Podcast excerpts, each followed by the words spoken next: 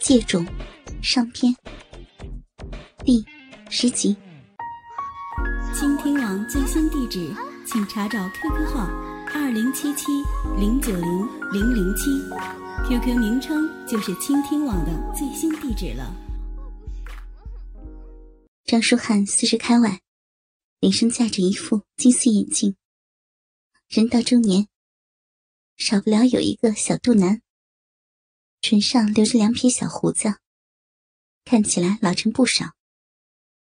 但由于年轻时喜爱运动，所以肌肉到现在还是扎扎实实，和小伙子不遑多让。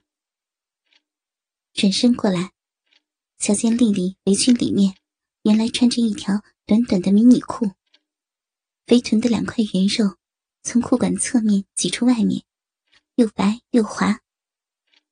不禁望得目不转睛，心猿意马。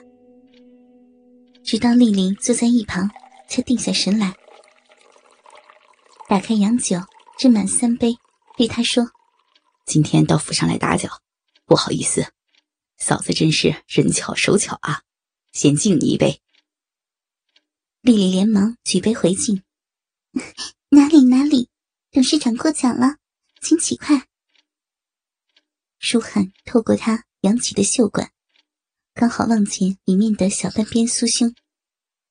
见那嫩白的乳房坚挺饱满，像一对大肉包，乳罩也包不全，露出羊脂般的半个圆球。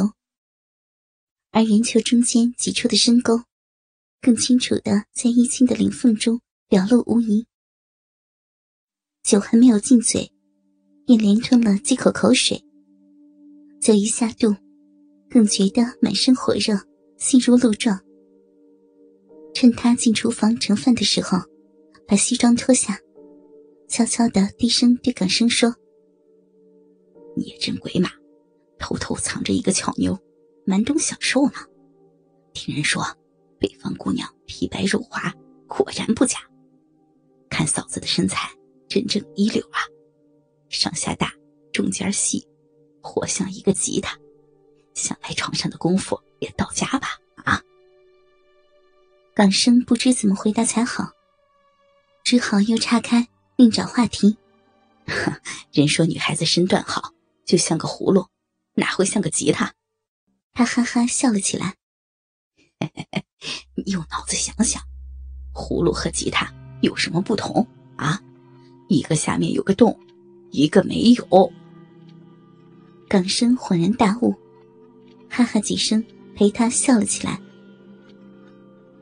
此刻，丽丽盛了碗饭，放在舒汉的面前。他偷偷伸出一只手，拐过后面，在他的肥臀肉上轻轻扭了一把。这突如其来的举动，令丽丽吓了一大跳。碍在港生的面子上，他只好装作没事一般，低头吃饭。其实，从头到尾，港生把一切都看在了眼中。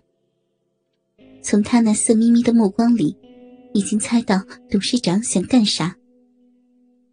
但丽丽始终是自己的女人，总不能双手奉上吧。这时，又见舒汉缠着丽丽，拼命的邀她干杯。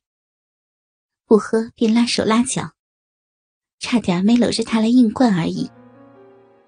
心中不免有点酸溜溜的，越看越难受。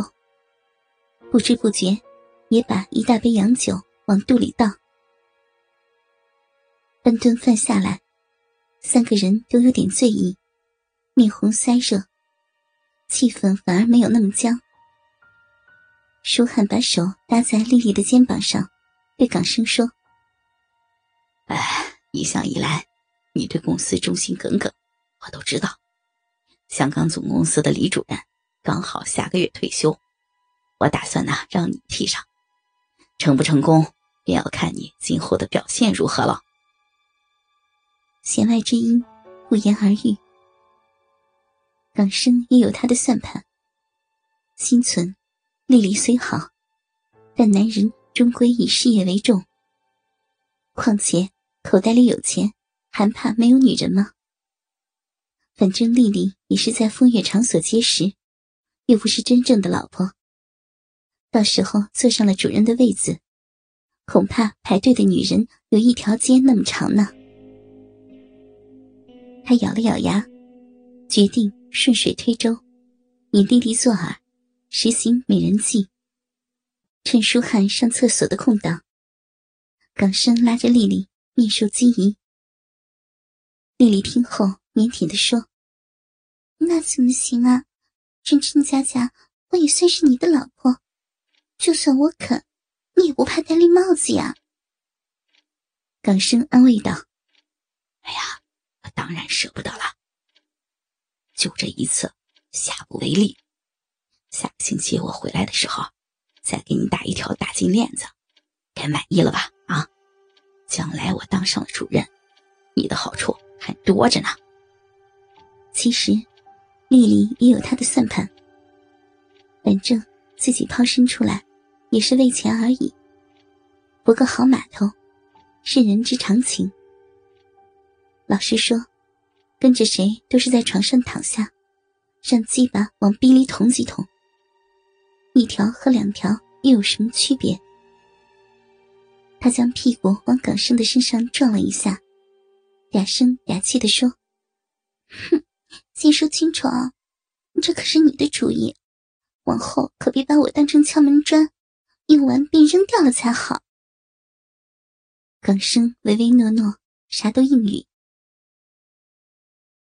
舒汉从厕所一出来，丽丽便迎了上去，骚里骚气的对他说：“哎呀，董事长，都是你不好，人家都快让你给灌醉了，你摸摸，人家的身子热的要命呢。”边说边拉着他的手放到了脸上。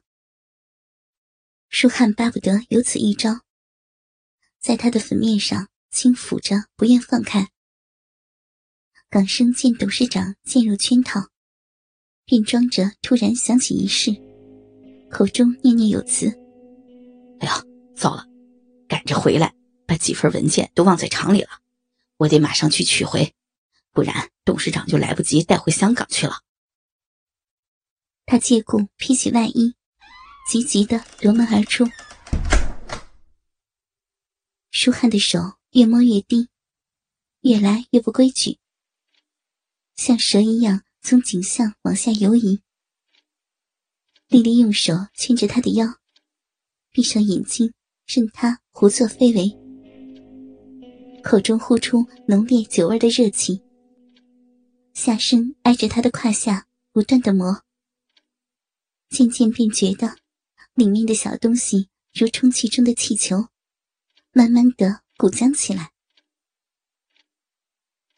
舒汉见他半推半就，便放开胆子，伸出双手，朝他胸前的两团肉按了上去，抓着奶子用劲的搓。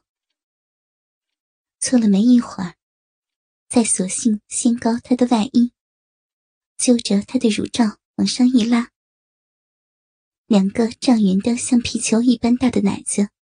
随即弹了出来，散发着阵阵的乳香，在他的眼前晃来晃去。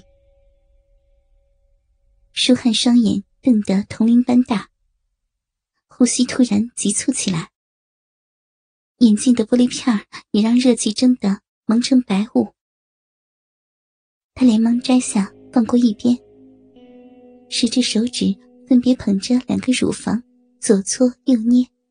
玩的不亦乐乎。